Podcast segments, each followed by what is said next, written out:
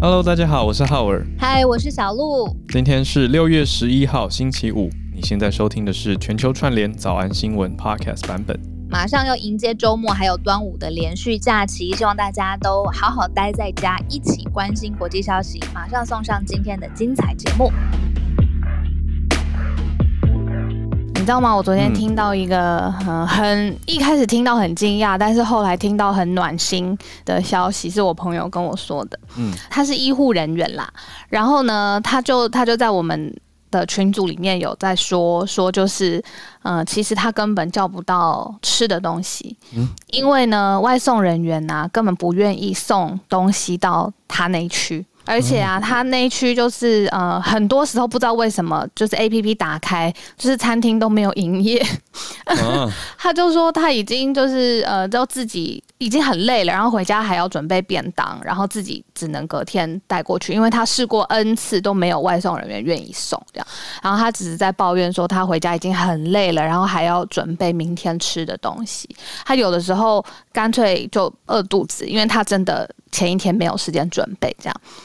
然后我我看到群主，我就觉得哈，怎么会这样这样？嗯。然后呢，我们另外一个朋友他就立刻说：“哎，早就有人想到这件事了，就是现在竟然有平台是来征集大家，如果你有多准备一一副餐，或者是你有一些水果的餐盒，你愿意捐，你就可以捐这些。”的东西到这个平台上，然后平台会自己去帮你找，就是愿意快递的人，然后或是愿意送的人送到这些医护人员的手上。嗯，才刚刚几天不到啦，这样子可能一两天，非常新的平台，所以我一方面听到觉得很 shock，一方面又觉得哇，这个动起来的能力也是很快，就是大家呃是叫助餐助菜计划这样，帮助的助吗？对，帮助助餐计划，它有一个叫“疫情相挺，我们一起”的 slogan 啦，嗯，就是争大家喜欢吃的东西，然后呃，你想要贡献一些餐盒或是水果什么的都可以。那个很好哎、欸，我觉得因为对呀，那个民生民生必须啊。我觉得，嗯，你你那个朋友的留言，我觉得怎么听起来好像个性跟我有点像。就是如果我我也没有外送平台的话，我肯定也会饿肚子。对，他太累了。不是，我是一个完全想到备餐我就会睡着的人，就觉得啊、哦、好无聊。想到要备料要去要去采买，我就觉得啊、哦、想睡觉。对啊，可是哇好辛苦，而且哎，刚刚这个听起来蛮有点难过哎，就会觉得。好想说，嗯、那那我帮你送过去好了，那种感觉。对，哎，哎，所以，然后我我我会，我如果 OK 的话，我待会把这个呃一个助餐助菜计划呢，嗯嗯，我想把它贴到社团当中，大家自己可以自己看一下。如果你身边就是多准备一些菜或什么的，有一些水果盒或者什么的，你也可以加入来呃看一下。我觉得应该很多人家其实冰箱都可以吃到明年吧，都可以来助餐助菜哦。对对，有看到了，对，疫情相挺，我们一起助餐助菜计划上线，很新诶，大概十个小时左右。对啊，好，太好了，谢谢你跟大家分享这个。我觉得我等一下再看一下细节，看可以帮什么忙。那我能帮什么忙呢？我可以。叫外送送过去。他现在好像是要专门开一个 APP 给医护人员用，就是医护人员反正在大的外送平台上都叫不到东西嘛，那干脆开一个 APP 是集合大家的物资，然后是让呃医护人员可以直接用这个 APP 去对接到大家的物资的。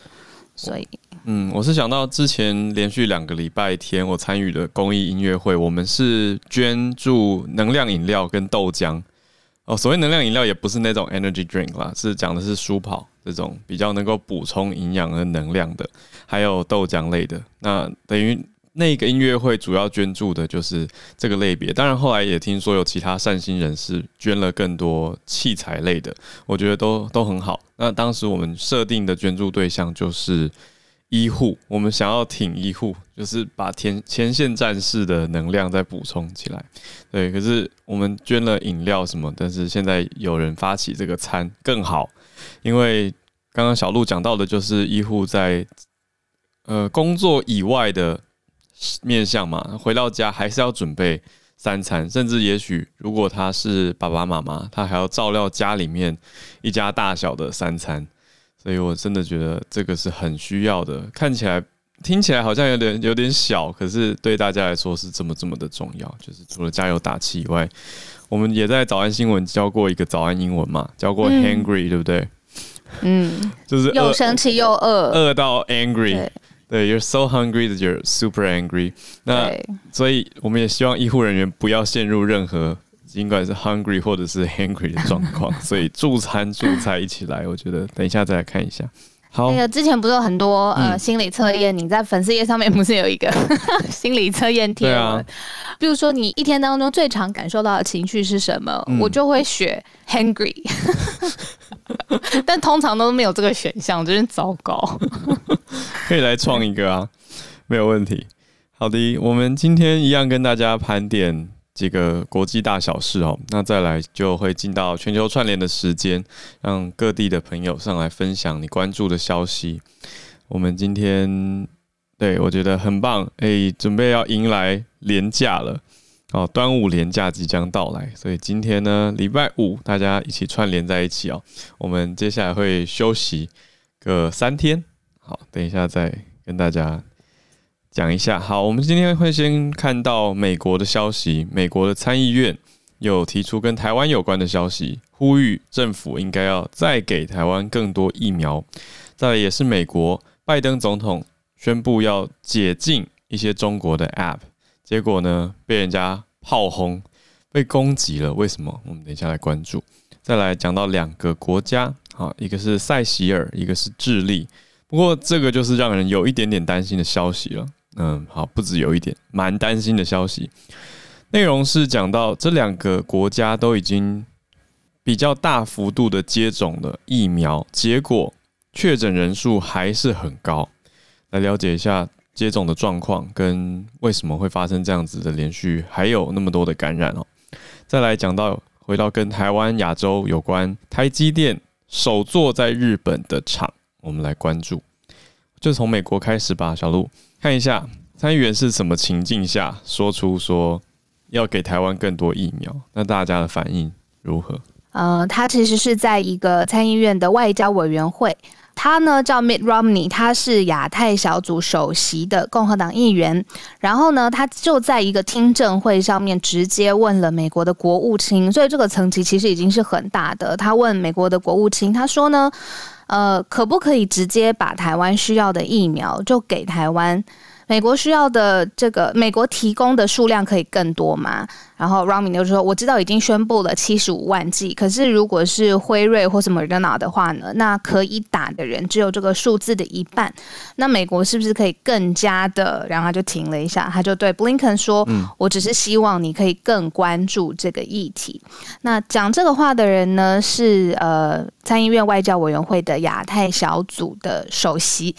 那布林肯就有也也没有 dodge the bullet，他就直接说，呃，而且是正面肯定的说，我们目前正在努力确保疫苗可以送到台湾。那他当然就先开始讲了一个 big picture，他就说，呃，美国总统拜登呢有一个。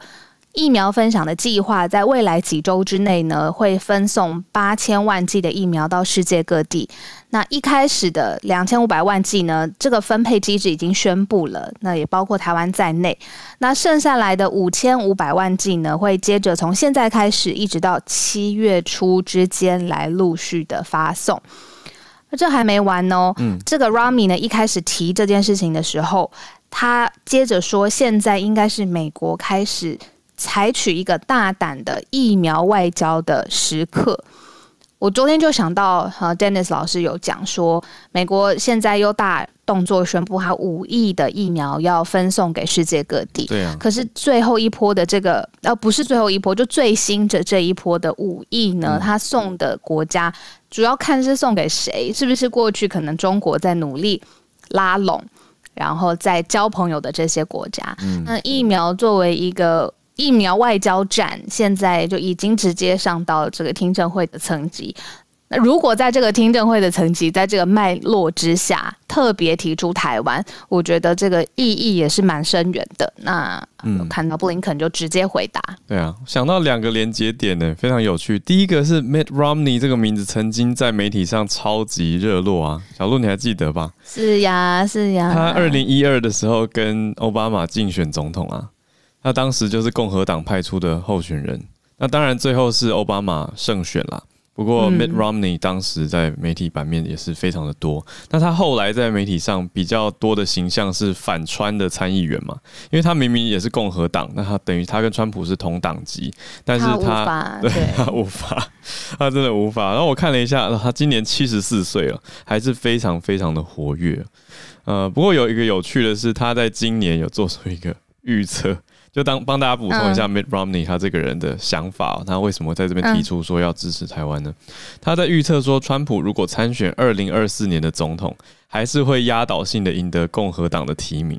所以他虽然他反川，但是他觉得川普在共和党内还是有很多的支持势力啦。不过这是他今年大概还有现实吧，嗯，大概三四个月前所讲的话，让大家了解一下。那第二个补充点是，刚刚小鹿讲到美国要捐五亿。五亿剂的疫苗出来嘛？好，那早上我们的听友也有传消息给我，就是传到说 G7 呃七国七大工业国的会议呢，他们宣布啊，大概两小时前的消息，Boris Johnson 英国首相来带头宣布说，七大工业国会捐助全世界十亿剂的疫苗。那其中当然五亿就是美国，一半是美国出的。那英国因为是 Johnson 出来讲的嘛，英国会有其中的一亿。听起来都是好的事情啦，都把这个资源需要的资源给更多需要的地方。不过联合在一起，我们来看呢，等一下就跟 Dennis 老师聊聊这代表的意义哦。参议员特别在参议院上面提出来哦，是说应该要给台湾，而且是对着布林肯，对着美国国务卿，就是相当于美国外交部长这样职位的人来提出。好，那意义是怎么看待？我们等一下可以再跟 Dennis 老师讨论看看。再来，一样在美国，拜登他撤了哪些 App 的禁令？为什么被骂？还记得川普的时代，其实特别有针对像 TikTok 或是 WeChat，他们呃原来的总部是在中国大陆，嗯，然后但是他们在美国也有他们的营运基地，而且也有美国版本的各式各样的应用程式。那当时前川普政府呢是。禁这些呃 App 在美国的应用，那当时有呃非常非常多的议题嘛，比如说有的 App 可以转钱，那哎不能转钱了，那怎么办？或原来正在转的钱，那可以吗？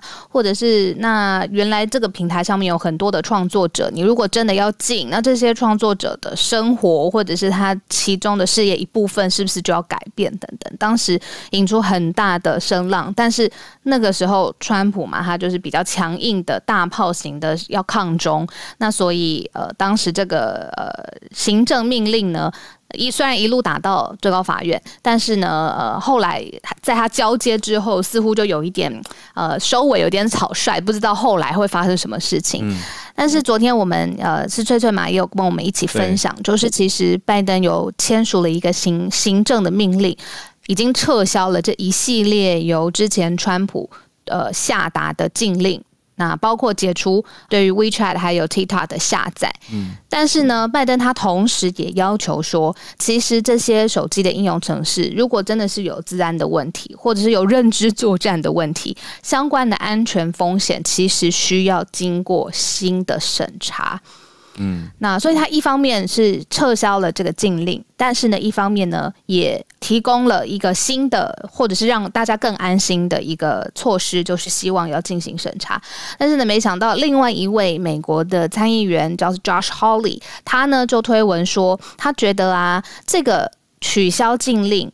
那你就是让这个呃中国可以去窃取，或者是直接拿到美国人的个人的信息，他认为这是重大的错误。他认为说这个会持续帮助中国在世界各地持续扩大的野心，而且也会帮助中国企业在美国里面的企业的影响力。嗯，所以他的这个做法虽然撤销了，但是其实自家的参议员呃其实是呃。不买账的，他认为说这个还是有很多的治安的风险，而且就在我们日常生活当中的手机程式，就很可能对中国提供更多的讯息。是啦，这是可以理解。只是反过来想，跨越太平洋的另一端，早就已经用防火墙的方式挡掉一堆美国的 App 了，就只是没有颁布法令禁止使用而已。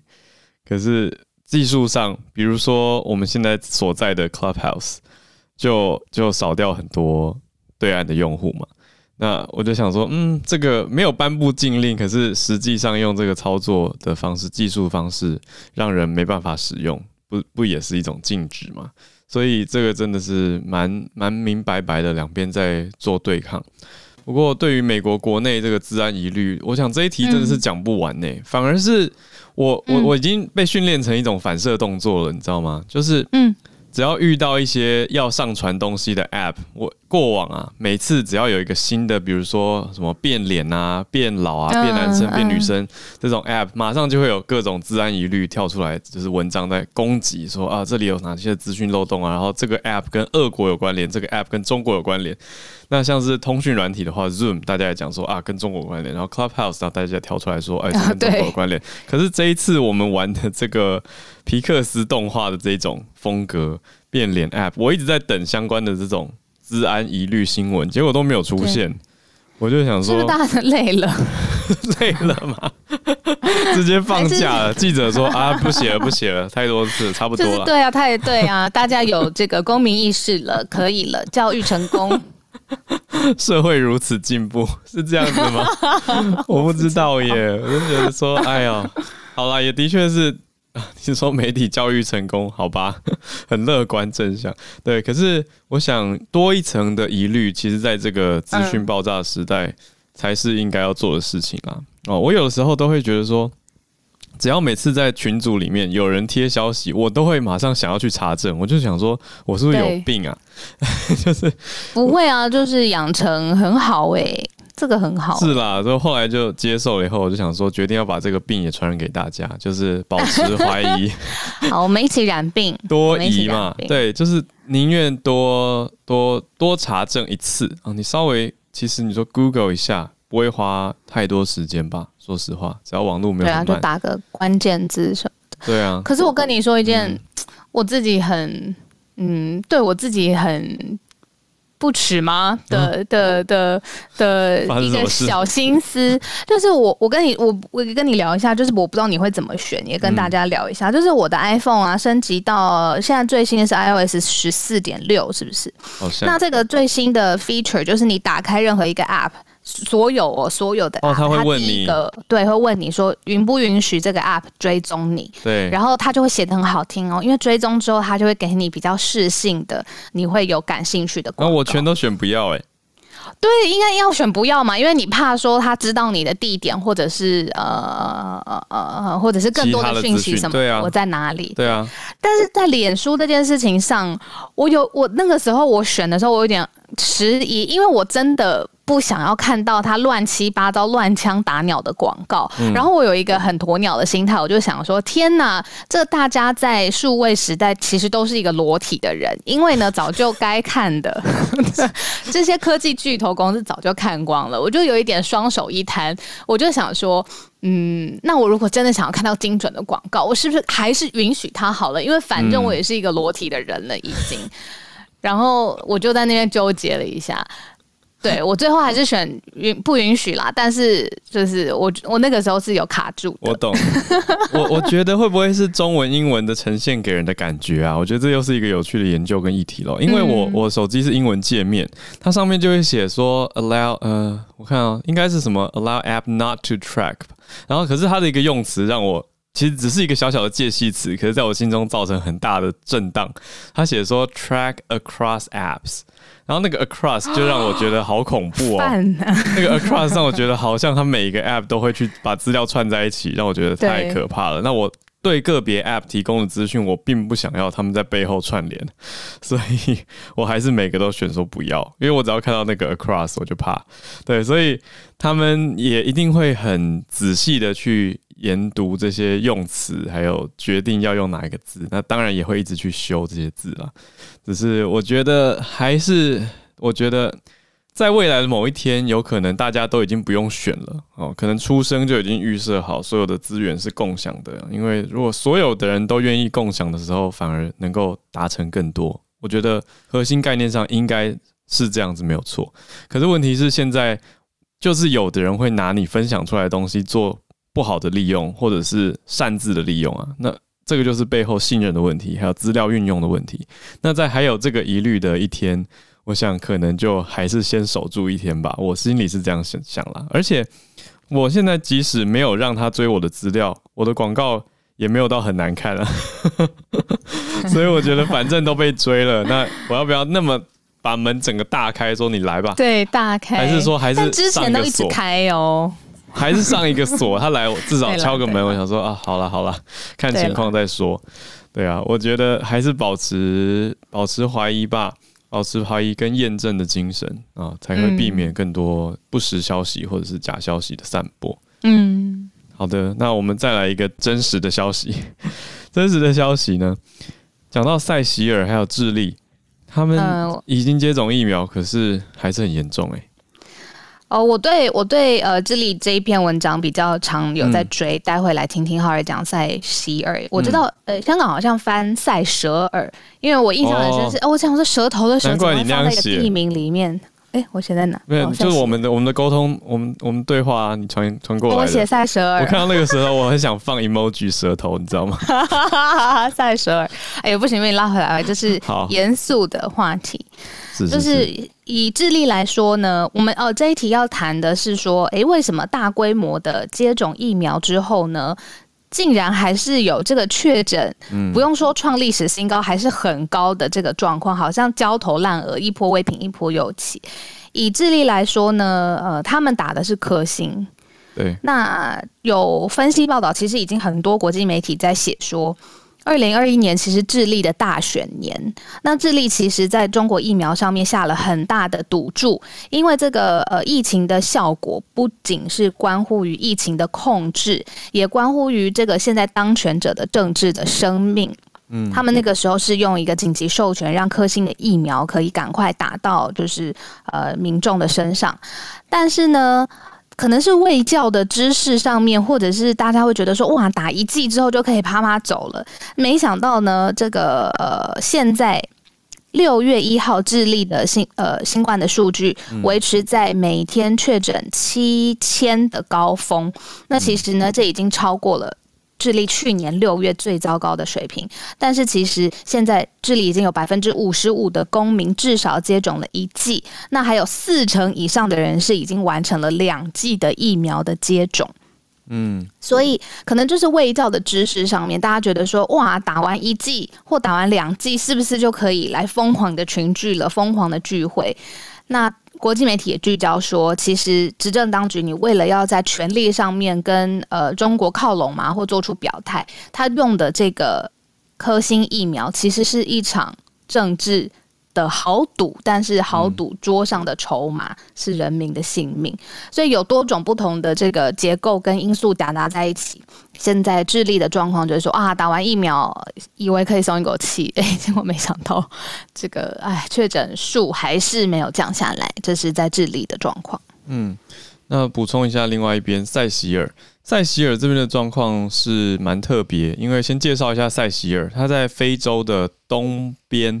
说东边呢，其实是非洲已经要离开非洲大陆出海哦的一个岛屿。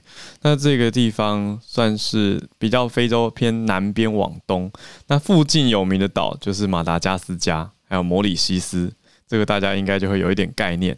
那但是它的岛的面积比起马达加斯加是小非常非常非常的多，它人口总共才十万人。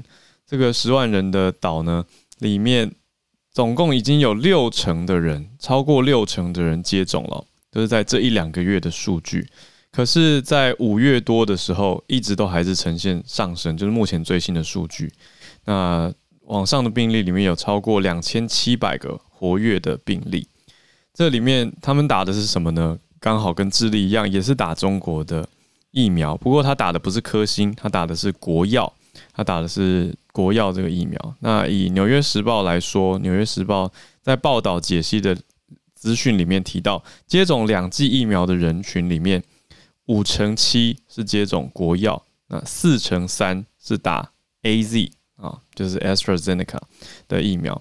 所以这里面呢，综合在成果，就是会让大家去想说，诶，为什么会发生这种事情？不过以我们之前在节目上跟大家分享过的。就有知道突破感染也不是太太新的事情哦，那所以这个比例去算上来的话，虽然它有六成多的覆盖率，但是表示还有四成的人没有没有打疫苗啊。那但是没有打疫苗的人，这些人也是没有封锁的状态。呃，所谓封锁就是没有任何的 lockdown。那当然应该是有鼓励很多的防疫措施，比如说口罩啊、洗手等等，但是并没有对他们的移动有太多的限制。所以说，我想这一切还是更大的一个主因，就是说让大家知道疫苗，这我觉得作为一个提醒吧，就疫苗打了不是神功护体，嗯，疫苗本来就不是神功护体，它是提高你的防护力。可是你去哪里接触到哪些人，如果你跑去呃病毒浓度很高的地方一直群聚，你这样疫苗打再多，不能不能，我不能这样错误的讲，不是打再多，而是就算你疫苗打得很确实。而且免疫抗体已经形成，你还是暴露在高风险底下，那你的感染风险还是比一般人高很多啊。所以这两个概念绝对要分开来看，就是打了疫苗就不要以为自己无敌啪啪造。这个也跟大家提醒哦，随着疫苗逐逐渐的来到台湾，那大家全世界也会拿到越来越多的疫苗，所以还是要有这个观念提醒大家。刚才也收到很多朋友有讲，想说世界各地其实有蛮多的地方，像是在阿拉伯的巴林，嗯，他有说就是打了国药，然后呢确诊人数却是去年十二月的两倍，然后结果政府还从头来要他们的人民再打一次，嗯、什么意思？可是我觉得这中间要很小心的，就是大家不要把疫苗跟疫苗的国籍一直过度的连接牵连，对不对？因为我觉得这中间很多人有一种。我我我读到了很可怕的一个气氛，就是好像在看人家好戏。我我不太喜欢这种大家大家如果转转载消息的时候用这个角度在转的话，就是有一种你看吧，他们的疫苗就怎么样怎么样。我觉得这样不太好吧？就是大家都是要这个这个疫情，不是说只是一个国家或一个社会好，是要全世界都好才会真的好啊。对，所以大家请一起 往好的方向去想，好吗？嗯、呃，就算有一些人平常政治立场跟你不一样，然后他会因此拿这个来攻击或者跟你吵闹，我觉得还是想一想，这每个数字背后都是一条人命，是一个家庭。对啊，而且之后还会在国境打开的时候，大家会互相旅行啊，所以、嗯、Nobody safe until everyone is。Right，真的，讲得太好。然后我们关心一下台积电，对啊，在日本设厂。哦，很简单的一个，只是资讯面的消息，就是其实也跟很新很新啊。刚刚呃，日本经济新闻才报道说，台积电考虑新建的第一座日本厂，而且是独资来经营的，会落脚在熊本。它会主要来服务像是 Sony 这样子的大的客户。那这个会在日本西部的熊本县，而且也靠近在 Sony 的厂房。那接下来就是要专注来满足像是影像感测器啦、汽车啦，或是。其他晶片的呃需求，讲到熊本就会想到熊本熊，嗯、很可爱，需要 需要这种疗愈的能量，真的很可爱。所以这是一个台积电新的消息啦，只是很简短的跟大家分享一下。对。呃，当然背后要要分析起来也很多啦，就是美日还有台的晶片同盟是否形成？那这中间还有韩 对这中间的利害关系多么的错综复杂，有机会再我们再多聊，或者是有相关专业的朋友都欢迎来跟我们串联分享哦。好，那现在就开始我们全球串联的时间，邀请到北加州 Charles 老师要跟大家谈的是。后疫情时代，美国企业开始要求员工实体上班，会让人想跳槽吗？对，这个是那个啊啊，旧金山时报的新闻。那就是美国企业，他们就是现在面临后疫情时代的问题，员工好像经过一年多的时间之后，好像不太愿意回办公室。那现在当然疫情的普遍施打，托儿所、学校都重新开放，所以美国企业他们就觉得现在已经可以回回去实体上班了。不过员工其实都还蛮犹豫的，其实他们大家都喜欢这样子上班的步调。那尤其是一些大公司，像 Google、Apple、Facebook，他们都面临难题。他们其实还是比较希望员工能够回到办公室。那他们各有不同的规定啊。那很多大部分是让计计划让员工一周回去三天，然后同时也提供弹性的上班。可是，在同时有一些比较呃有弹性的公司提供百分之百的远距上班。嗯，那公司也担心，如果强制要求员工可能会跳槽。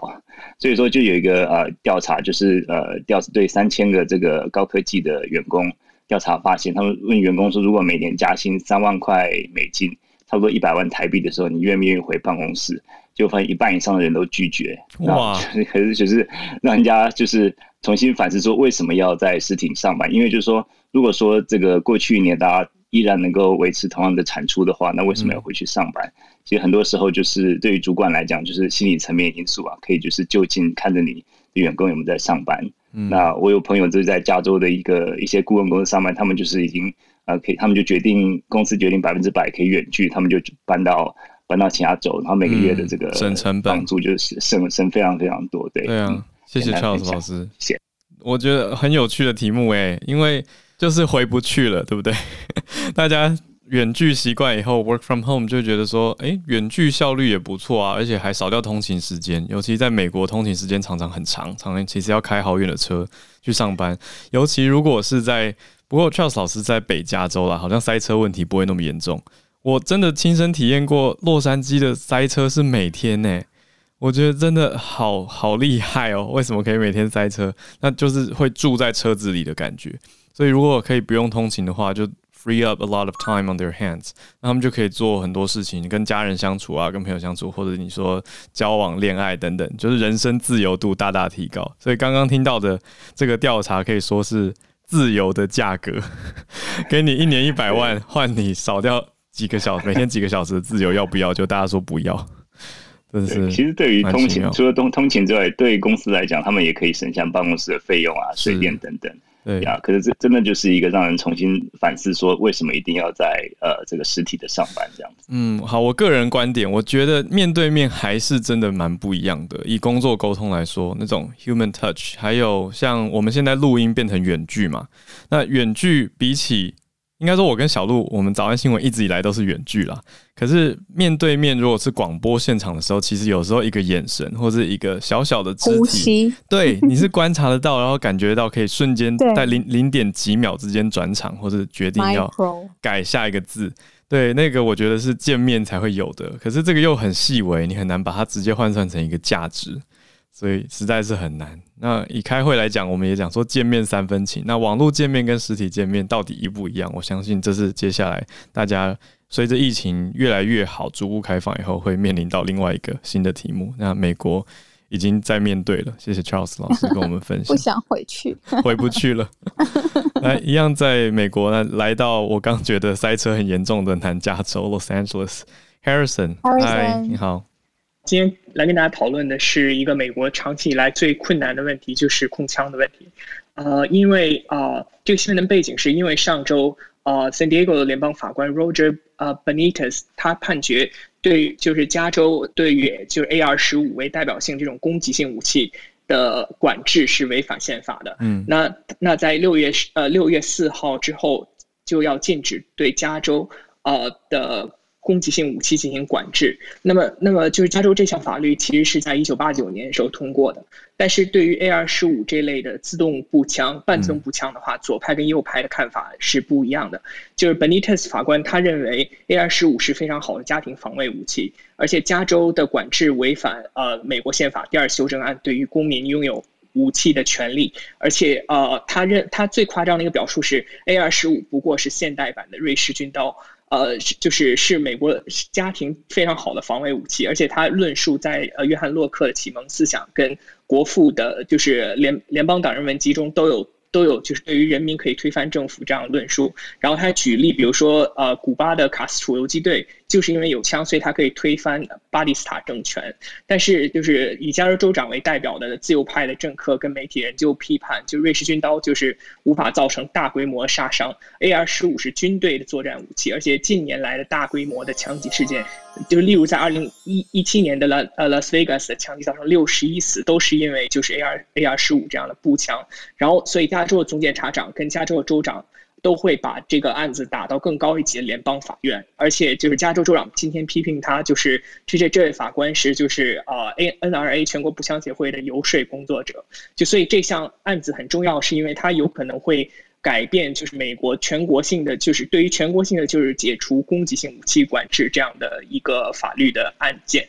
对，所以谢谢大家。这个 AR 十五我看了一下，是很明显就是杀伤力很强的步枪啊。可是既然有这样不同的争议跟想法，Harrison，我好奇一问，这个跟跟跟你讲的比较不一，嗯、呃，题目不是直接关联，嗯、可是我好奇洛杉矶的情况，现在洛杉矶还会塞车吗？或者说前一阵子疫情比较 严重的时候，还是？现在洛现在洛杉矶的话，呃，又开始塞车了。就是在去年，哦、呃，就是加州封锁的时候，其实是完全不塞车的。但是就因为去年我也是在家办公，所以。呃，现在我们刚刚回到办公室，就所以，我估计大家也都回到办公室。六月十五号，加州要全方位解封，就所以，啊、呃，在这种状况下，道路上车又越来越多了。嗯，又回到正常了。哎，十五号那就是过完这个周末，是下周二左右。好，谢谢 Harrison 来分享加州的消息。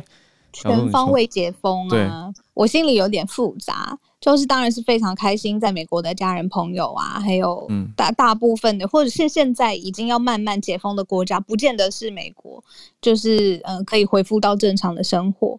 可是我就会不免想到，会不会台湾接下来也要再经历过一次呃，之前可能美国花了一一整年经历的东西，但是也很希望就是可以学。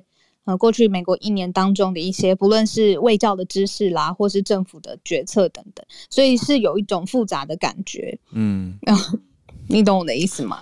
懂啊，就是全面解封，全面解封。对，希望一切安好喽。好，我们再来连回到亚洲来，新加坡的今夜，今夜谈心。对，我今天要更新的一个新闻，就是昨天澳大利亚的总理莫里森他在啊、去英国的路上，去参加英国 G7 峰会这个路上，昨天他其实来新加坡，然后和李显龙总理啊、进行了第七次的这个啊、领导人。嗯，会谈。然后他们其实昨天主要讨论的是包括疫苗互认以及旅游泡泡。所以接下来可能对于新加坡这边的留学生来说是一个利好消息，他们可能尽快可以回回到这个澳大利亚进行学习。那然后除了这个以外，双方也就其他方面进行了一个会谈。啊，那另外一个消息是，昨天其实政府是宣布了，因为过去四周防疫见效。我们从十四日开始可以恢复五人聚会，然后二十一日起可以恢复五人堂食，但是居家办公还是默认的一个形式。另外，新加坡最后一个年龄段就是三十岁、三十九岁以下的人已经可以开放疫苗预约，也就是说全民都可以施打了。我也是昨天拿了看到这个新闻以后，立刻就预约了，所以我是明天就会去打疫苗。哇，对。然后另外还有一个新闻，这这两天也是比较多的，就是台湾民众现在在呼吁要学习新加坡的一些防疫的措施，因为就是。啊，这这一波其实看起来新加坡其实是做的蛮不错的，已经控制下来了。嗯，对。那可以跟我们分享吗？哎，不好意思，打断你。对对，台湾民众他呼吁，就是这边台湾媒体他主要呼吁学习新加坡的是五个方面：一个是快速收紧防疫措施，第二个是迅速扩大疫苗接种计划，第三个是快速锁定密切接触者，第四个是官民配合默契度高。第五个是提升冠病筛查能力，这个是五点，是台湾的一些媒体他总结出来的，可能新加坡这边值得啊学习或者借鉴的一些新闻，对，啊、嗯、一些方面，对，嗯，以上是我今天分享。谢谢金叶，我可以问问一下吗？问一下你实际在新加坡的防疫上，你觉得，呃，所谓官民配合是说，只要一个政令宣布之后，大家都不会有什么反对的声浪，是这样子吗？对，新加坡的人民比较乖，就是反对声浪一定有，但是是极小规模的。哦，对，是的。那然后你看，政府一说打疫苗，我们立刻全部人就打。嗯、其实一直新加坡打疫苗的意愿都是比较高的，就从一开始没有没有疫情的时候也是这样。为什么你觉得？就是大家都不会去想说、呃、啊，我要打什么牌子的，或是这个疫苗哪里来的？然后，对啊。不会，不会去担心。呃、会有这样，会有这样的声浪，但是新加坡人一般都是比较守规矩吧，就就是，呃，我们说 kiasu 嘛，嗯、就是听政府的，然后 就 比较守规矩，然后对，然后新加坡这边也是非常严厉，大家都听过新加坡这边法律的一些啊、呃，包括不能吐口香糖啊这些鞭刑，是的，是的，所以包括你如果没有戴口罩上街，也是要受到这个。对，呃，先罚钱，如果你还有什么，你就要上法庭了，然后可能要做监禁或者罚更多钱这样。哦，嗯、了解，所以相关的、嗯、相关的法规制度其实也很严厉，就可以对用这样的方式来管制大家，大家就会很遵守。是的，是的，那就让整个环境更好。了解，哇，我我刚刚跟你学到一个词，我心里面转换了一下，牙酥是一个啊，另外一个是堂食，五人以上堂食，就是可以在食堂里面吃饭。在餐厅里面答应就是这样。对，dining，dining 中文翻译。小鹿说吃起来，对，再吃起来，没错没 错。谢谢今夜带来很丰富的消息，我觉得也让台湾可以去思考。你看，我们防疫如果再努力一点做好，然后我们就可以跟其他地方谈旅游泡泡。哦，我觉得好，很好，以这个为目标。谢谢今夜的分享，我觉得是一个鼓励。那大家一起继续加油。那我们继续连线到 Kevin，Kevin 是在嘉义对吧？你在哪里？嗨，哎，是早安早安，那个小鹿，Hello 早安，我在嘉义，没错。哎，大家早，那个今天想要分享就是上个礼拜周末在匈牙利的布达佩斯有上万名的那个市民，然后他们上街要反对中国上海的复旦大学在欧洲设立第一间分校的计划，然后这个学校呢，大概预计是二零二四年完工。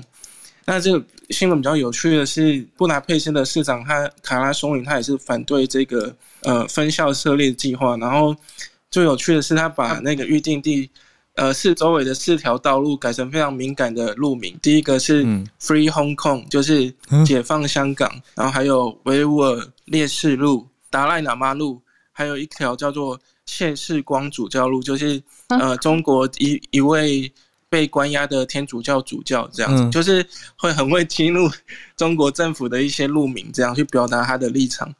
嗯、呃，我整理有三个原因是当地民众可能反对这个分上海复旦大学设校计划原因。嗯、第一个是因为这块预定地本来是当地政府是要作为学生宿舍的预定地。然后，可是后面就是整整这个五十万平方公尺的土地，就因为政府跟复旦的协议，所以就要拿去作为大学预定地，所以是让当地学生非常不满的一件事情。嗯，对。然后第二个是说，呃，这个附设校呢，它的总预算是十五亿欧元，然后是整整比。二零一九年，整个匈牙利的高等教育的预算还要高，一整年的教育预算，然后其中十三亿欧元是要向中国那边去贷款，然后会让民众觉得说，我们怎么会跟中国有那么多的那个债务的关系这样子？然后再就是说，部分的民众也觉得说，我们自己本身，因为像匈牙利，他自己有一个很很有名望的大学叫中欧大学。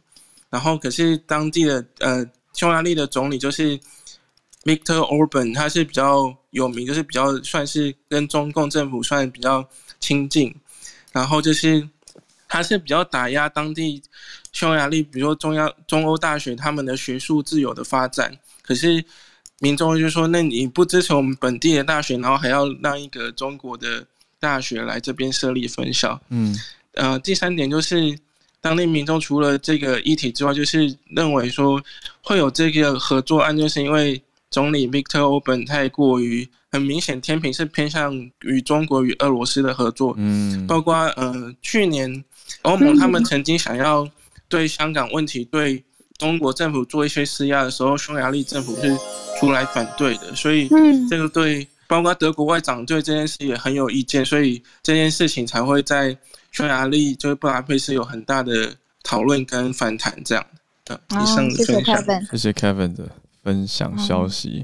我看到布达佩斯，哎，哎，你去过？我去过，我去过。我当时是布达佩斯跟维也纳一起去的，然后维也纳很漂亮、很精致嘛。嗯、我觉得布达佩斯是一个非常有活力，然后一切都在变化，然后很很像马上都会有一个建筑物，然后很快的发生在这个街道上面的感觉，是很有活力的。就是大家一直在建造哦，在建造，然后在在变化，然后再变好，感觉得到这个城市的活力跟脉动。对对啊，我觉得刚听到那四个路名实在吓爆我了，想说也太。太冲了吧！那另外，我看到最新消息，在十多个小时前，刚刚讲到的这个总理 Orban，他回应了，他说这件事情要拿来公投，诶，就是匈牙利之后可能会用公投的方式来解决，要不要让上海复旦大学在匈牙利的首都布达佩斯建校？什么？原来是这种活力。就是大家很 很 lively，非常积极的在回应各种公民议题哦，还有想法。不过我刚刚听到那个关于教育经费啊的比例等等，真的是听到蛮明显的天平偏袒。所以后续大家有兴趣可以看一下这个消息哦，看看，我觉得这跟国际政治超级有关联。就是当一个国家它决定要跟谁特别友好的时候啊，那你的相关相关的内政是不是会受到影响？跟一些政策，那对大家的观感跟后续效应又是如何？所以谢谢 Kevin 带来这个蛮特别的消息啊，讲到匈牙利跟中国之间，还有跟俄国的连接的关系。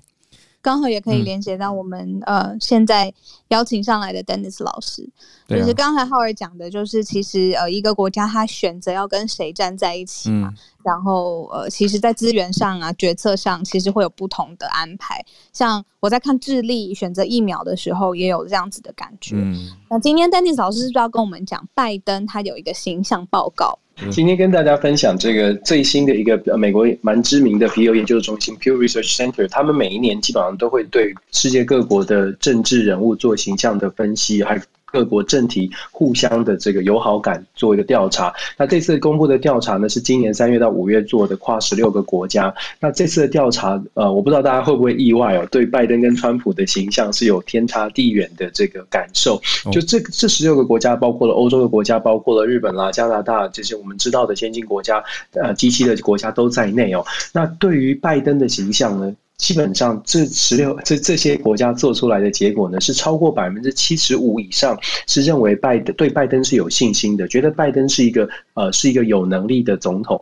我不知道大家知不知道对川普的信心是多少？可以跟各位各位报告，去年呢一样是对于呃这个美国总统做的调查，只有百分之十七认为 这个美国的总统川普是值得信赖的、有能力的总统。所以你看这个差距有多大？那这次调查里面呢，你也可以，他也也有问到说，对于美国的整整体的形象，就对于美国的整体形象，认不认为美国是一个值得信赖的盟友？这次的调查呢，就呈现了百分之六十七的这些国家的成员认为美国是值得信赖的盟友，这个也是差距蛮大的，跟过去大概只有百分之四十几。那过去四年只有百分之四十几，这个差距其实就凸显了我们最近一直在讲，拜登上任四个多月以来，感觉起来整个风向在转变，好像民主的风开始吹起来了，而且这个是风行草偃，到全欧洲都好像愿意跟美国走在一起，跟过去动不动川普说了什么命令，然后欧洲就出来上唱反调，甚至马克宏曾经用过用这个 brain death 来形容这个美国跟欧洲之间的关系哦，嗯，对，就是过去在川普时期，你就可以看到差差距是非常大的。那我也可以跟各位说，这个皮尤中心对做这项民调，事实上过去二十年他们都有持续的在做。值得注意的就是说，这一次的调查呢，美国形象的大跃升是过去二十年来最大的转变。也就是说，这个大跃升真的是完全完全是拜登上台之后的一个呃一个人改变了整个国家的形象。所以刚刚呃小鹿跟浩文你们的。在谈到有一些国家对外的态度什么，其实真真的跟国家的形象，还有当然国家领导人也有很大的关系。我们昨天好像有分享到，拜登一直认为他自己的认定是国与国之间的关系呢，其实很大一部分是取决于领导人之间的关系的延伸哦。很那我们从民调上面看得出来，看这次的民调看起来好像真的是因为大家对于美国新的政府，尤其是拜登这个老爷爷的形象，好像是给予比较多的正面评价，而且是相当正面，有七十几趴，所以这个形象连带的让很多的国家开始愿意给美国一个另外一个机会。不过我们说形象虽然是这样，但好像看起来很正面，但是还是有一点隐忧。为什么呢？因为这调查当中也有一个题目问到：你觉得现在的美国民主是不是值得作为其他各国的表率跟模范呢？各位知道，有百分之五十七的这个这十六个国家的民众做做出来，有百分之百分之五十七的民呃民众呢认为过去的美国确实是民主典范，但是现在不是哦。只有百分之十几的人认为现在的美国还是美国还是世界的民主典范。所以这一点你可以反映出来，拜为什么我们说拜登现在在所有的是呃民主同盟国家看起来是顺风顺水。刚刚我们一开始提到了，包括美国捐五亿的疫苗，英国马上加码捐一亿，欧盟也宣布。要捐十亿，这些都是一个一个一个现象。一个现象是，而民主国家好像愿意站在一起了。可是，如同我们刚刚在民调调查当中所所所显现的，这些现在目前看起来是合作的情况呢，它是不是一个真的已经非常紧密的合作？陆续还要观察，因为毕竟大家并不是因为美国是表率而站在一起。现在可能某种程度上是因为疫情，大家觉得人人类应该团结在一起。可能因为中国的威胁，所以大家要紧要。要合作合作在一起，但是接下来会遇到很多的挑战，包括了欧盟各国，他们自己有自己的选举哦，那自己的选举各同各种路线之争，可能又会影响了各国他对于外交事务的一些态度跟立场。所以我觉得拜登现在呢，如同我们有稍微讲过，拜登现在是顺风顺风期，但是也有隐忧。所有的很多的假设是在目前的状况下成立的，但是隐忧也是仍然是存在。那我想回讲一下那个今天小路你们选。的第一个题目说 Mitt Romney，Mitt Romney 其实很重要啊，他他是二零一二年，刚刚 Howard 有说他是二零一二年的美国总统的参选人。Romney 事实上已经变成一个家族，他从他爸爸在四呃六零年代，他爸爸是密西根州的州长，Romney 自己呢，二零零三到二零零七是这个马 Massachusetts 就是麻州的州长，而且他特别在哪里呢？Mitt Romney 虽然是共和党，可是他在麻州推行的就类似奥巴马健保的方案哦，所以其实他对于他自己的这个这个他的政治路线虽然是共和党，可是其实是中间偏右，而就说是非常中间的，有点甚至有些议题上是跟民主党可以走在一起的。所以他的他在共和党内的分量呢，呃，当然川普是很讨厌他，你可以想象，因为他是公开批评川普的。刚刚浩哥有说过，他是他可以说是呃，有些人支持他的就会说他是共和党的良心，因为他是走中间路线，不会太过偏颇。但是比较激化的一个呃，现在的两极化的政治呢，很多的共和党人就非常的不喜欢他。Mitt Romney 的家族，我说他是家族，是因为 Mitt Romney 的侄女，他弟弟的小弟弟的呃女儿呢，事实上现在就是共和党全国全国。委员会的这个主席叫做 Ronna McNeil，他是这个共和委员会的主席，因他也因为比较立场稍微的中间，没有那么的挺川普，被川普公开的，就是好像嘲笑很多次哦，常常说他们、嗯、他们这个 Mitt Romney 家族就是不忠贞的共和党员哦，所以这个蛮有趣的。那为什么我说想要回？对，是他弟弟的女儿为什么跟他不同姓？我注意一个很奇怪，因为他结婚了。因为他结婚了哦，他是冠夫姓了。因为他结婚了，美国美国大部分很多的人都冠夫姓。他的全名是，对，他全名是 Ronna Ronna Romney McNeil，OK。好，好，对，他是灌夫性的，是抓到这个问题，很棒。对，那为什么我讲他的过程，先跟大家分享的。然后我会觉得 Romney 他对台湾的任何论述，我们都值得听哦。像像这个这这个德州 Ted Cruz 对台湾的支持，那就不需要听了。对，那些是政政政客哦。对，不不好意思，我讲话很直白哦。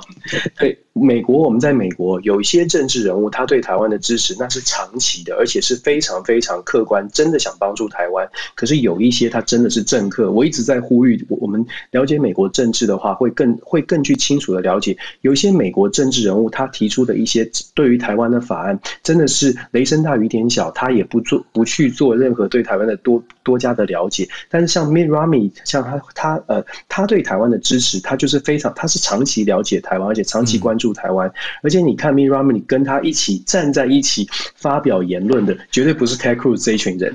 他跟他站在一起发表言论的，真的都是比较客观派，而且他是跨党派的。m i r a m n 跟他一起合作，这次提出对台湾的支持的是共和党的议员，共和党的参议员，还有两个国会议员，都是长期在外交委员会以及东亚事务有有所了解的。那他们这次的提案呢？如果大家看新闻，更更值得关注的是，他们说。呃，疫苗应该优先的给台湾的军军队军军事的人员，嗯、对他们觉得说，如果美国给韩国。有特别提到军方人员，那台湾的部分也是如此，因为台湾的军队的人员也是在第一线，如果有什么状况的话，是需要跟美美国需要一起合作的。所以，Min Romney 有特别讲说，希望美国立刻拨给拨这个疫苗给台湾的军方人员施打。我跟大家分享一个有趣的事情，是今天早上呢，就是这个新闻出来不久之后，我今天早上就收到了美国来自美国一些智库学者朋友的来信，就问，因为他们看台湾的疫苗施打的优先顺序，他们。去不知道去哪里找了这个表哦，他们写信来附件给我，就说 Dennis，你可不可以告诉我说，为什么军人不在第一类的优先人员顺序里面？他说，在美国军方是第一优先，韩国、日本据他们了解也是非常前面的顺位，为什么在台台湾呢是第五到第七？我看那个表好像第五类，对，然后他们就问我说，为什么不在第一类？我我就说，嗯，我就说，呃，现在台湾可能医事人员还有相关的这个呃思考，可能跟比较不同，但是还是第五类还是很前面了，我只能这样说。但是我觉得这是给大家做一个分享，一个思考，就是美国或者是其他的国家对他们来说，军军人代表的是守护国防安全的第一线。虽然在医疗人员啊，在各方面各些各种的种类的工作上也很重要，但是军方人士呢，在这一次看起来在疫情当中，他们。他们会觉得国安是没有办法打折，所以国安的第一线人员是必须立刻受到保护的，因为那是保家卫国。我觉得这一点也是我们美国一直在讲。美国其实美国一直都在强调说，就国家安全，然后台湾的防卫的自国全民的国防意志意识要提高哦。我觉得这个问题也是台湾大家应该去思考的。我们对于军人到底是站在什么样的角度去看军人？是不是需要帮忙的时候有军队？可是我们在这个保护军人的时候，是不是可以做的更多？我是被他们这个问题打到有点打了一一一一一个一个一个一个，就是打到一下就觉得，哎，好像好像跟美国的做法确实有一点点不一样。嗯。嗯，对，好像在台湾，我们在我们好像社会上还没有没有没有讨论到军军队的这我们的二十万军人应该第一线应该打，因为他们他们如果有你看共军扰台，他们就马上要飞上去啊，可是他们还没有打疫苗，对不对？我就觉得。就是有一些思维是，当然对别人提出问题的时候，我们就突然想到，哎，真的，为什么我们在台湾有一些事情跟跟美国看见的不太一样？这一点我觉得。你可以提出来跟大家思考了，嗯、对，这是以上我今天的分享。然后我想跟大家讲一个好笑的，欸、我刚刚看到小鹿，你你，因为我跟小鹿 跟还有 Howard 分享金正恩瘦了不少，对，这个其实是一个国际政治事件。但是小鹿回答我实在是受忍不住想笑。小鹿回答说好羡慕，就说金正恩瘦下来。小鹿的回答说好羡慕，我就想说嗯，好吧，对，既然好羡慕，那我们就不要这么严肃的谈他瘦下来的影响好了，我们就说哦，好羡慕。好吧，原来减肥这件事情对一般的朋友来说，不论他是金正恩还是还是习近平还是任何人，原来第一个观感就是很羡慕。谢谢。因为我以为我讲完很羡慕之后，Dennis 老师会就是提，就是那国际上面这件事情代表什么意味嘛？我本来就已经洗耳恭听了，我第一个想法就是 哇，因为他真的。就是好，我不敢说了。对啊，不会了，我觉得是很很可爱的一个这个正常反应了。对，但是他他的这个减重确实是他的这个照片上面的减重确实有国际政治的一些讨论，而且还蛮多的讨论。健康相关。对，有两种可有两种可能减重嘛，一个是不健康的，一个是健康的。健康的减重代表的新生人有可能更更加的 energetic，他可能更加的有活力，开始要呃这个励精图治。那对大动作，这是健康减重，但是。如果是健康减重吗？他不用担心他的政权，他不用担心他政权可能会被旁边的人觊觎，所以他虽然是励精图治，但是至少会是稳定的。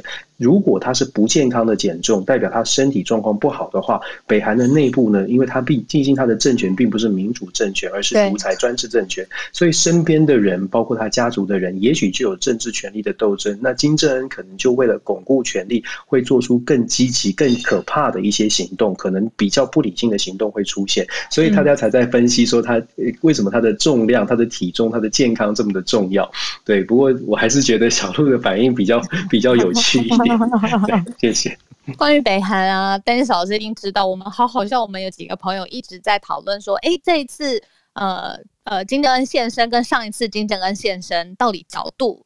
面相啊，各种看起来到底是不是一样的？因为一直有很多就是坊间的传言说有七个金正恩在帮忙，这当然就是开玩笑啦，就是一呃一个谣言或者大家茶余饭后的，就是七七个金正恩不同不同的在出面，然后好像这一次跟上一次有些许的不一样，然后什么、啊、妹妹很漂亮，我每次都说她妹妹侧面很漂亮啊，金宇镇你记得吗？浩尔已经记得，然后是不是要这个绝地大反攻？嗯、然后呃女权在北韩的状况到底是如何？我在想说，因为大家对于北韩的呃了解还是相对来说比较少的，所以才会对这个背后的呃相关的呃讨论啊、兴趣啊，就是好像会比较有一点对好奇的心态，对对神秘好奇的心态。讲到神秘呢，我们神秘的第二阶段测试高端也在昨天解盲了，就要邀请孔医师。啊、孔医师刚才才广播连线完，哎、欸，孔医师早安。越解越忙啊？怎么说啊？大家越解越忙啦。为什么？我今天没有看到我想，我没有看到我想看到的答案。嗯嗯、呃，应该这样讲哦，那个做出一个抗体哈，大概六百多，然后 GNT 啊，那什么几何平均，不要管那个了哈。总之，我们做出了一个抗体的浓度，可是这个抗体浓度到底是高是低？我研究了一个晚上，我跟你讲，我不知道，嗯啊、答案是我不知道。为什么呢？因为我们之前有讲过嘛，吼，那个综合抗体为什么不能直接反映保护力？大家一直有争议，有一个很大的原因，就是因为它到现在都还没有标准化。嗯，每一个实验室做的，吼，那个方法不同，然后单位不同，所以你看到每一个临床试验，昨天很多网友在说，Novavax 做出来的综合抗体是三千多，诶，你这才六百多，被人家海淀。还有人去找 AZ，AZ 现在不是说要跟 AZ 比吗？AZ 在临床试验中做出来抗体是上万呢。我跟你讲，那个单位根本不一样，根本不能比。那所以之前我们不是念那那篇 Nature Medicine 的那一篇，就是因为不能比，所以他们要看跟康复者血清的比值，就是你跟一个真的得过新冠的人相比，你大概抗体可以到他的几倍，用这个比值来比比较正确嘛。我们这个六百多到底是高是低？你要跟我讲康复者到底做出来是多少啊？很不幸，昨天没有公布这件事。我知道他们有做，还去做了轻症、重症哦的人康复者血清大概抗体浓度可以多高？嗯，我不知道他们是有资料的还是还没资料没，还是有资料不公布。总之我蛮失望的，我没有看到哦，所以我我没有办法知道这是高是低，所以我就不能告诉大家我们这个疫苗大概。保护力是落在哪里？吼，很可惜。那第二个是他们现在准备吼，我们国家昨天早上此时吧，食药署终于公布了如何审查 EUA 的保护力的比较详细的标准。嗯，那他就是说，我们白话文一句讲完，就是我们不能比 AZ 差啦。他他已经做了嘛？那在布桃三月的时候，收集了两百个医护人员打完 AZ 之后，吼，第二剂。二十八天一样一样的抽血时机，然后准备检验他们的抗体。那我们要跟这个抗体比，那这个抗体就同一个团队、同一个实验室哈，这次是在中研院做了哈。那昨天有个新闻说，大概六月底这个抗体才会出来。那我们会等这个抗体出来，然后你不可以输给这个 A G 打出来的抗体。那假如 OK 的话哈，大概相当，当然比它好更好了哈。那我们才能说好，那我们就当你这个算是有保护力了哈。所以剧本上大概是要往这边走。那昨天的一个亮点就是大家惊讶于，哎，这个副作用比较少，哎齁，少很多。你们有发现吗？嗯，对啊，就是不管是发烧的比例啊、头痛啊、哦疲劳，因为你看 AZ、莫德纳这些哈，嗯，哦，那个其实比例很高哦，很多疲劳大概会五六成哈，嗯，头痛也是齁。你大家也常常听到 Clubhouse 上的人分享嘛，吼，那我光光讲发烧好了，吼，AZ 发烧在大型临床试验里面是七 percent，莫德纳是十五 percent，嗯，可是我们高端是什么？是零点七 percent 哎，这么少，一千个只有七个人，对，就蛋白质疫苗真的就是一个很温和，副作用不良反应没有那么高的疫苗啊，嗯，那所以我们也很熟悉它的副作用了，吼，那所以我觉得。副作用比较少的这件事，其实对某些人应该会蛮有吸引力的哦。嗯、医师，等一下它的副作用通常是什么？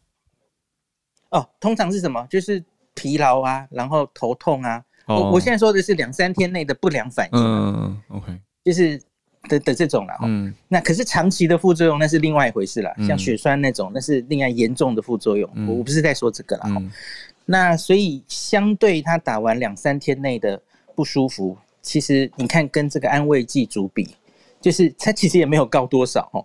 要让你稍微增加，因为你看打食盐水的人，结果也会觉得自己疲劳，所以所以就是心理作用。对，因为因为大家知道这是双盲嘛，这些受试者不知道自己打的到底是疫苗还是食盐水。大家本来就每天都很疲劳，这样。没错没错，就证明了我们是一个疲劳的社会，大家都很疲劳，对吧？嗯嗯。那所以它真的相对是比较呃。不良反应没那么多，我觉得这一点吸引人哈。可是你现在要证明的就是你到底抗体可以达到多高，乃至于反应可能的保护力，我觉得这一点我昨天没有看到，很可惜了哈。那所以我们大概等，可能要等六月底 AZ 的那群人的综合抗体做出来，我们才能有下一步的判断。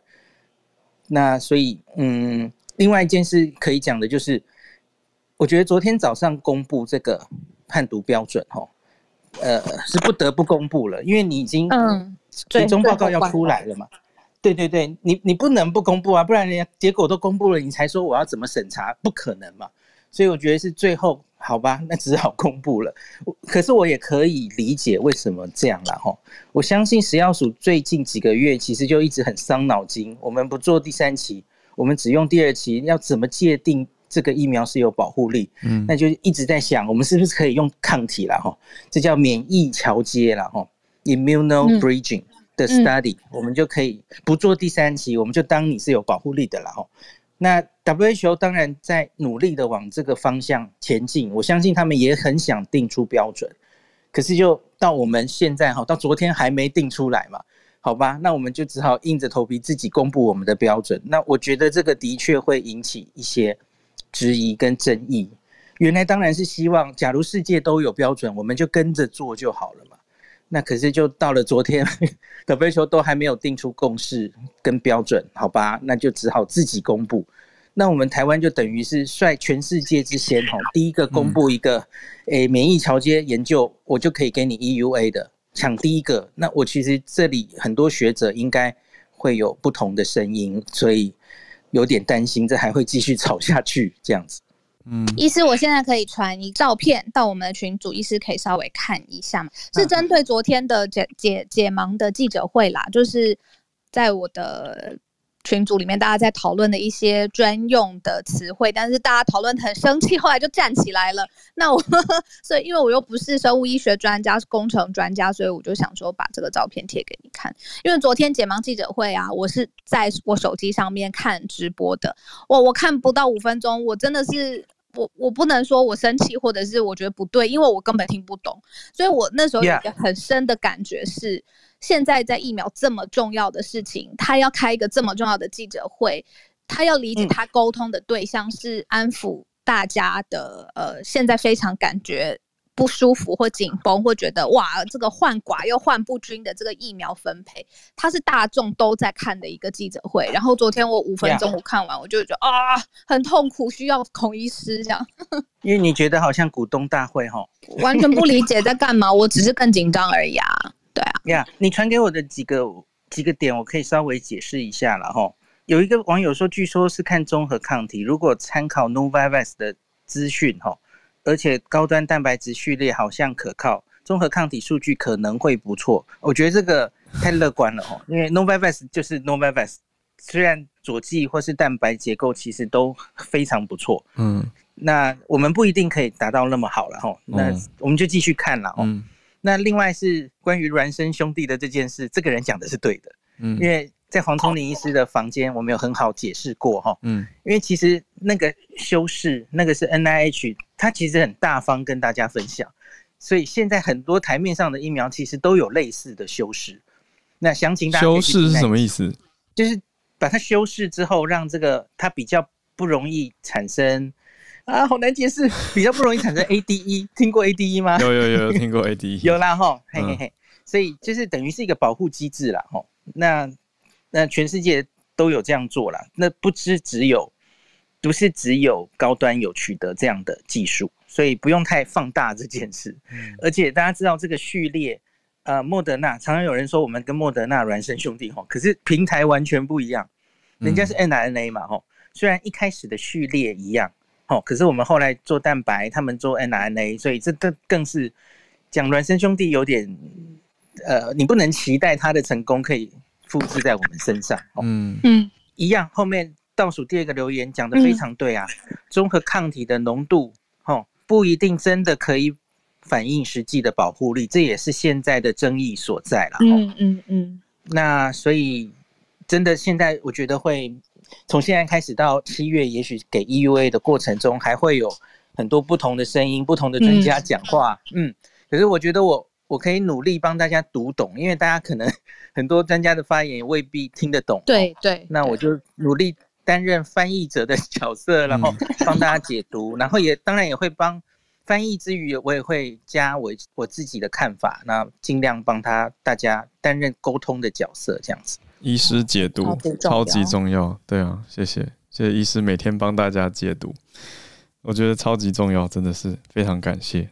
那我们现在台上有一个特别的朋友，因为想说医师是医师的另外一个身份，更为大家所知的，其实是跟日本旅游更有关联嘛。那我们就看到了一个日本的一个案子，那这个案子已经有听友分享到我们的。全球串联早安新闻社团了，嗯，现在就邀请到案子的发起人，好，我来简单介绍一下，他现在人在日本，那也算是跟我们国际串联，他叫做何弘毅，他现在是大学生，大三生，他一直是在棒球界努力，小学就在东元棒球，呃，东元国小打棒球，是一个很有名的棒球学校嘛，那十五岁就留学到日本的九州的高中，加入棒球队，现在在关西学院的大三。他跟伙伴一起发起了一个叫做 Tiny Home Village 的计划，现在日在日本四国的高知县四万十啊，西曼西，我我发音对吗？这个正确吗？在打造一个 guest house 哦，西曼多，好，西曼多，那就欢迎弘毅来跟大家介绍一下这个计划好了。Hello，大家好，我叫弘毅，那现在在日本关西地区这边念大学，今天嗯，想借由这个。疫情非常时期呢，跟大家分享我在日本策划的这个 project，希望用我们年轻的人的 power，那给大家带来一点正能量。好，那就在去年疫情开始蔓延全球的时候，我感觉到我们的这个生活形态该做出一点改变，而且我们的生活选择应该是更多元性的。